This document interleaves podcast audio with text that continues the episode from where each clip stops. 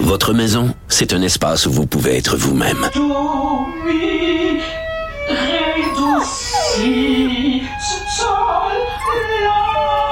Elle mérite d'être bien protégée et vous méritez d'être bien accompagné. Trouvez la protection la mieux adaptée à votre maison avec Desjardins Assurance et obtenez une soumission en quelques clics sur desjardins.com. Protégez vos dépôts, c'est notre but. La SADC protège vos dépôts dans les institutions fédérales, comme les banques. L'AMF les protège dans les institutions provinciales, comme les caisses. Oh, quel arrêt! Découvrez ce qui est protégé à vos dépôts sont protégés.ca.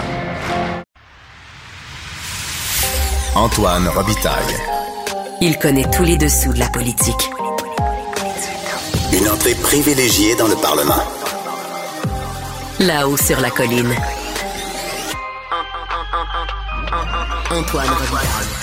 Bon mercredi à tous. Aujourd'hui à l'émission, on reçoit David Carpentier, l'auteur d'un essai riche et au titre évocateur, La métropole contre la nation. Il décortique le fossé grandissant entre Montréal et le reste du Québec et voit dans l'interculturalisme clairement défini, il ne l'est pas actuellement, une façon de combler au moins en partie ce fameux fossé. Mais d'abord, mais d'abord, c'est l'heure de notre rencontre quotidienne avec Rémi Nadeau. Réminado. Tout a été mauvais. Ça a été un spectacle désolant. C'était triste de voir ça. Antoine Robitaille. On sait bien, vous voulez faire du nationalisme. Mais non, on veut justement contrebalancer cette délocalisation-là politique. La rencontre. Un jour, on fera notre débat. Oui, oui, bien sûr. Métal sur métal. C'est le moment de vérité. La rencontre. Nado Robitaille.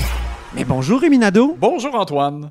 Chef de bureau parlementaire à l'Assemblée nationale pour le journal et le journal.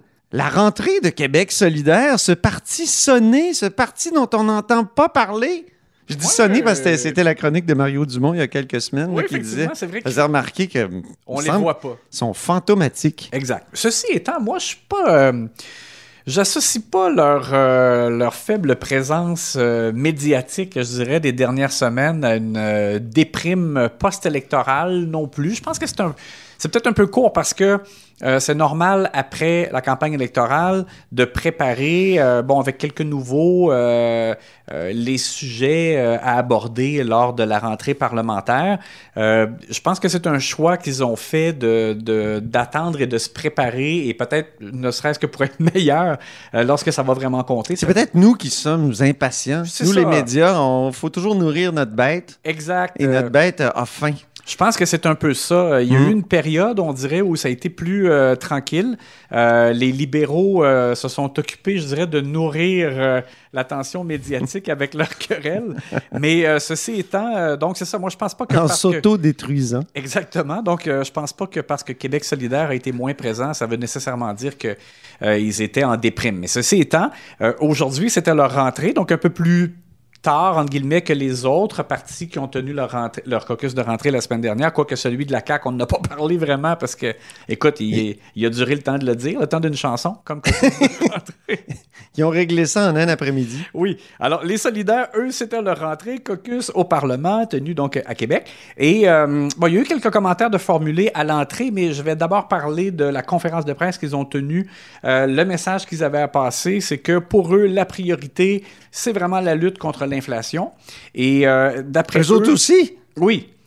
Et d'après eux, euh, la CAQ devrait en faire plus. Le gouvernement donc de, de François Legault devrait en faire plus. Il y a eu quand même, ben je dis il y a eu, ça c'est pas encore fait, là, ça va arriver dans les, les comptes euh, de banque des Québécois dans les prochaines semaines, mais le 400 à 600 dollars euh, d'aide directe là, pour euh, lutter contre la hausse des prix. Euh, mais il y a aussi le fait que le gouvernement Legault va déposer, dans le cadre de cette très très courte session de deux semaines de travaux parlementaires, un projet de loi pour limiter la hausse des tarifs à 3 Le projet de loi numéro 1, Oui.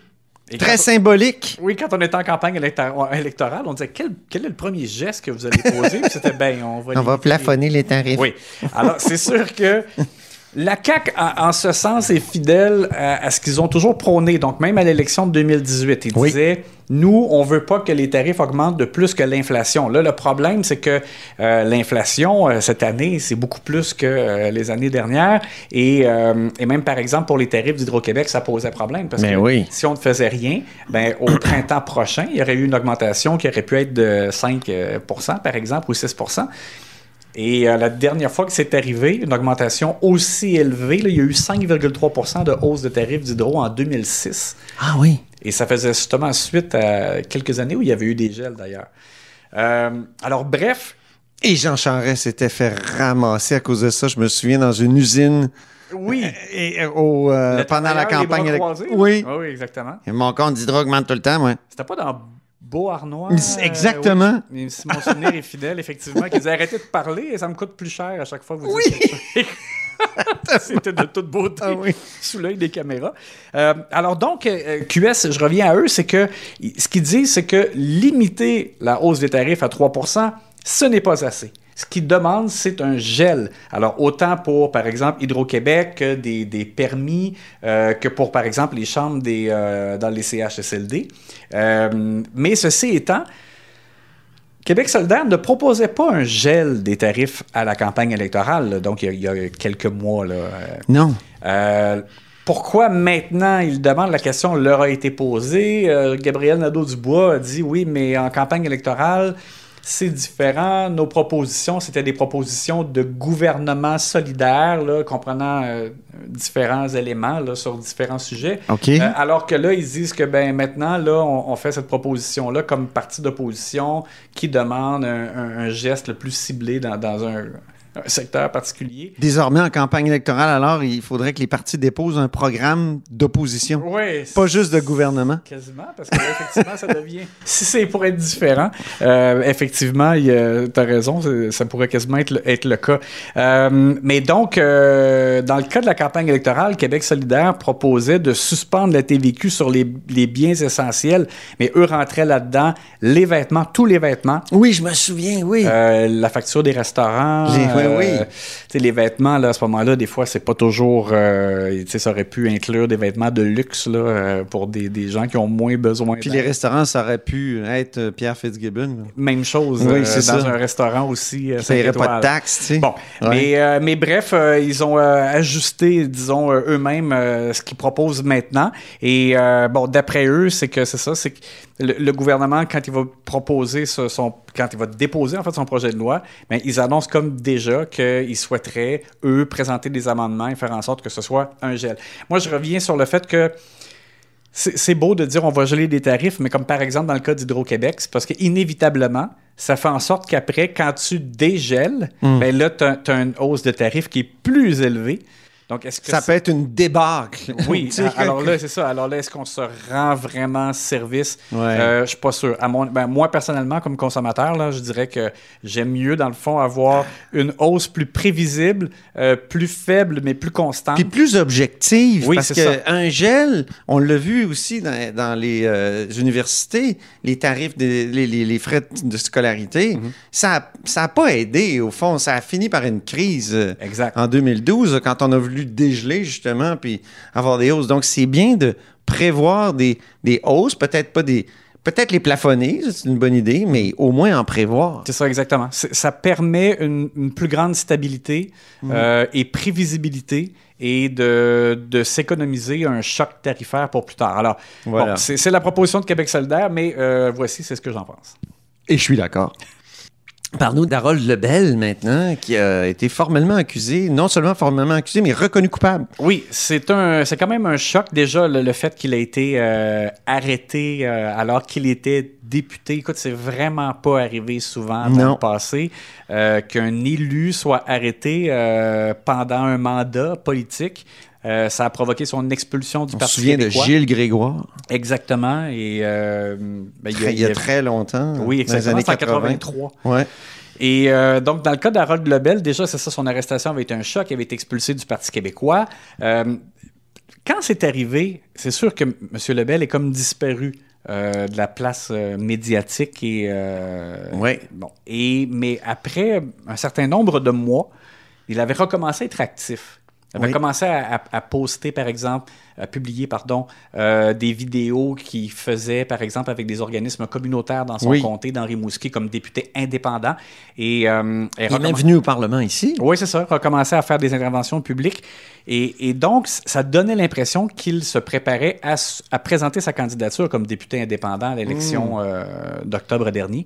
Et finalement, quand il s'est rendu compte que son procès ne serait pas tenu avant, là, bon, il s'est dit qu'il ne pouvait pas aller, euh, par exemple, solliciter l'appui euh, des citoyens avec un procès pendant euh, contre lui. Alors, il avait décidé de, quitter la vie politique. Et là, ben, c'est comme ex-député qu'on apprend aujourd'hui, donc il est reconnu coupable d'une accusation d'agression sexuelle qui a été portée contre lui. Là, il s'expose évidemment à une peine de prison. On verra la suite des choses, mais je reviens aux quelques euh, exemples, les, les rares exemples qui sont survenus. Oui. Euh, bon, tu parlais de Gilles Grégoire. Euh, écoute, ça, ce qui est très particulier, c'est qu'il avait été reconnu coupable de détournement de mineurs Ouais. et euh, il avait purgé une peine de détention. Mais après avoir purgé sa peine de détention, pendant quelques mois, il était revenu siéger Oui, oui. au oui. Parlement en 1984. Oui. Ça, je peux pas croire que ça arriverait aujourd'hui. Sûrement Euh, c- ça, en tout cas, ça paraît inimaginable. Euh, mais évidemment, ça a été bon, la, la fin euh, de, sa carrière politique là, Ah ben oui. euh, comme telle, euh, après qu'il ait joué quand même un rôle très important au Parti québécois parce qu'il a été Dans la des fondation. membres fondateurs, Ben exactement. Il avait même suggéré, lui, le nom de Parti québécois euh, qui est resté. Euh, il y a aussi chez les libéraux, il y a Yves Saint-Denis qui était député d'Argenteuil, député Oui. libéral. Euh, lui, ça s'est passé. Il était député. En, ben, il a été expulsé du parti du caucus du Parti libéral du Québec en 2018 parce qu'il y avait d'abord une histoire à ben, à l'interne. Il avait envoyé des images euh, non sollicitées là, euh, Pornographiques. C'est ça à quelqu'un du personnel politique. Il avait été expulsé. Et là, il, y avait toutes sortes de rumeurs à son endroit. Il y a eu par la suite une accusation vraiment criminelle qui a été portée contre lui. Et c'était un, un cas d'a- d'agression sexuelle euh, aussi. Euh, et il y a des similitudes, je dirais, avec l'histoire d'Harold de Lebel. On parlait d'une soirée arrosée, il s'était retrouvé dans le lit euh, d'une dame, puis euh, bon, euh, il, il s'en était suivi donc l'accusation et il a été reconnu coupable. Dans son cas, quand il a été reconnu coupable, il n'était plus député. Oui. Yves Saint-Denis, oui. Mais il s'était représenté, par exemple, comme, Oui, comme indépendant. comme candidat indépendant, mais il avait perdu. Et euh, lorsqu'il a été reconnu, reconnu coupable, dis-je bien, euh, il a écopé, lui, de 50 heures de travaux communautaires avec une absolution conditionnelle. Mais c'est l'autre cas qui est survenu. Sinon, pas d'autres souvenirs là, de, de cas comme ça. C'est un choc. Évidemment que c'est... euh, euh, peu importe à qui euh, ça, ça, ça survient ou que ça arrive, euh, c'est quelque chose de, de très surprenant, mais dans le monde politique, je dirais encore plus, euh, parce que ce sont des gens qui ont obtenu l'appui de citoyens, qui représentent des gens de leur comté. Pierre-Harold Lebel, longue carrière. Là. Oui, oui, Parce oui. qu'avant d'être député, il a été dans les officines de- du Parti québécois pendant très longtemps. Exact. Et lui, Depuis euh, quoi? Depuis, euh, Ben, depuis euh, Jacques Parizeau, là, 90, parce qu'il a été conseiller des premiers ministres du Parti québécois depuis Jacques Parizeau et, les autres. Donc, Lucien Bouchard, Bernard Landry, Pauline Marois. Et, et, et là, il a tenté, pendant ce temps-là, je dirais au fil des années, il a tenté de se faire élire à quelques reprises et euh, sans succès. Il a perdu contre Mario Dumont à un moment donné. Il était quasiment sûr d'être élu. euh, Et, ça n'a pas en- marché. et c'est en 2014, donc il a été élu pour la première fois dans Rimouski. Et euh, je, je te dirais que il a marqué les esprits au Parlement, justement en raison de son engagement auprès des organismes communautaires. C'est ça. Euh, des gens à plus faible revenu, des gens dans le besoin. Il était porte-parole de l'opposition au Parti québécois en ces matières-là, là, de, lutte contre la pauvreté, solidarité sociale, ces choses-là. Puis au parti, il avait toujours beaucoup de responsabilités. Il était, avant de, quitter, euh, avant d'être expulsé, il était quoi? Président et whip. Oui, Président du caucus et whip. Oui, exactement. Et je, je te dirais que dans l'organisation, c'était quelqu'un aussi qui jouait euh, un rôle euh, assez important en, en raison de son expérience et de ses contacts puis tout ça. Alors évidemment, c'est euh, c'est une, une fin de carrière politique aussi dans son cas bien triste. Bien, ben merci beaucoup, Rémi. Puis on se reparle demain, lendemain de banquet de la tribune. Oui. Dont on ne dont on- parlera pas. dont on ne pourra pas parler. Chers auditeurs, vous en entendrez pas parler à cette, à cette antenne. C'est à huis clos. Désolé.